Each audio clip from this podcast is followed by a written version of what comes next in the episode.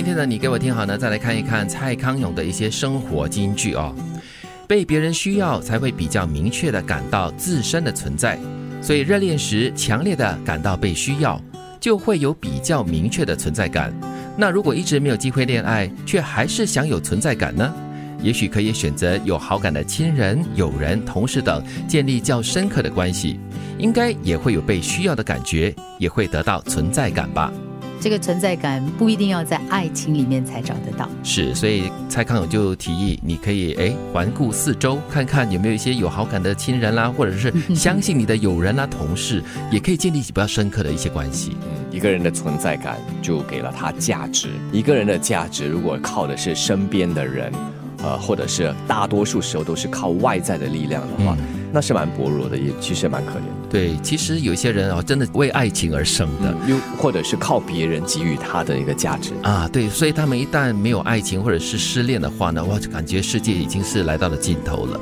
不要，因为你的存在价值不是由一个人来决定的。这段话提醒你哦，其实人真正有的价值呢，是因为你可以付出，而付出呢不一定只是在爱情里面，你可以在很多方面呢可以付出，可以看到自己的价值。嗯，各种感情都有可能会发生你的存在的价值的。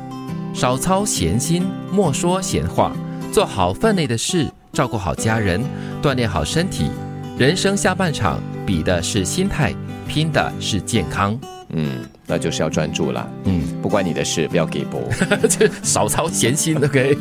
另外就是不要说人家闲话，不要有事没事在那边八卦，偶尔说一些无聊话是可以调剂一下身心啦。但是不要常常去说人家闲话。OK。留了一条后路给自己哦，不然的话你会成为别人的闲话嘛，对不对？我们需要有东西 buffer。对，的确是。所以其实他这里提醒的就是人生的下半场哈，尤其是我们这个年纪了，嗯，比的真的是心态拼。的你就是应该是健康，就是你把多一点时间跟心思花在心态上的调整，还有你的健康的建立。嗯，先照顾好自己吧。预先把事情想到最惨，然后决定，那就算了吧，这是悲观。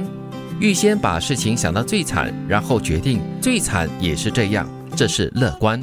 嗯，跟我最近重看的一部电影，嗯，呃，很接近的那个概念。是哦，嗯，as good as it gets。如果这就已经是最好的状态的话，那我就享受它。哎，我记得这部戏讲的就是一个来到人到中年的一个人生哈，你在心态上要各种各样的调整，然后你在调整完好了过后呢，你就可以活得比较泰然了。嗯，曾经有朋友那么说，有什么比死？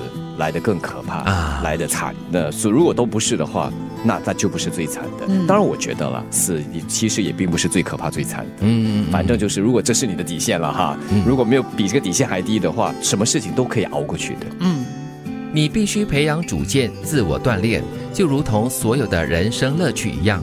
只靠别人喂给你的，你迟早会厌倦，最后破坏了珍贵的好胃口。嗯，对，别人英文讲 force feed 给你的东西，只会撑坏你的胃。对你如果都是这样子的一个很被动的形态哈，在生活着的话，你不能够自己自动自发的去发掘一些生活中的美好。嗯。靠的就是自己嘛，正如我们说的第一句啊，嗯，你的自身的存在价值，很多时候就是要靠自己。嗯，再来，我们之前也提过啊，如果硬硬接受的就是别人塞给你的希望的话，那你的生命的意义又何在？被别人需要，才会有比较明确的感到自身的存在。所以热恋时强烈的感到被需要，就会有比较明确的存在感。那如果一直没有机会恋爱，却还是想要有存在感呢？也许可以选择有好感的亲人、友人、同事一起来建立深刻的关系，应该也会有被需要的感觉，也会得到存在感吧。少操闲心，莫说闲话，做好分内的事，照顾好家人，锻炼好身体。人生下半场，比的是心态，拼的是健康。预先把事情想到最惨，然后决定，那就算了吧，这是悲观。预先把事情想得最惨，然后决定。最惨也就这样，这是乐观。你必须培养主见，自我锻炼，就如同所有的人生乐趣一样，只靠别人喂给你的，你迟早会厌倦，最后破坏了珍贵的好胃口。